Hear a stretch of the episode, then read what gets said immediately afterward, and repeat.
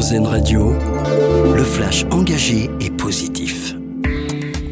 Bonjour, bonjour à tous. Un investissement majeur dans le domaine de la santé à Chartres. Il doit être annoncé cet après-midi par Emmanuel Macron.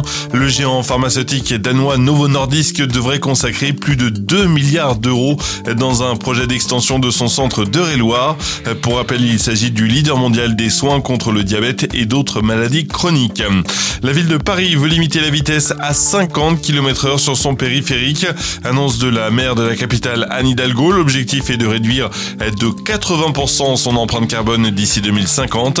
La mesure devrait entrer en vigueur dès le 14 septembre 2024, soit après les JO. Et justement, pendant les JO, une voie sera réservée au transport des participants sur une partie du périphérique. Et puis les jeunes franciliens auront également une chance d'assister aux Jeux Olympiques.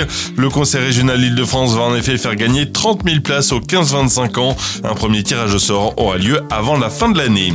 De belles avancées encore, mais du chemin à parcourir. Le Parlement européen a voté le nouveau règlement sur les emballages et les déchets d'emballage.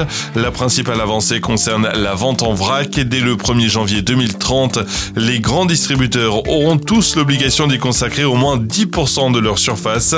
En revanche, les objectifs en matière de réemploi ont été revus à la baisse.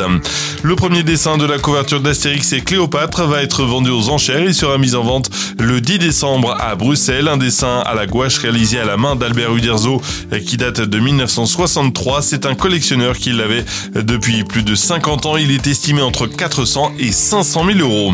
Et puis traverser l'Antarctique pour sensibiliser aux troubles du comportement alimentaire, c'est notre dossier solution et c'est le projet d'un chef cuisinier alsacien. Il s'apprête à traverser l'Antarctique seul et sans assistance.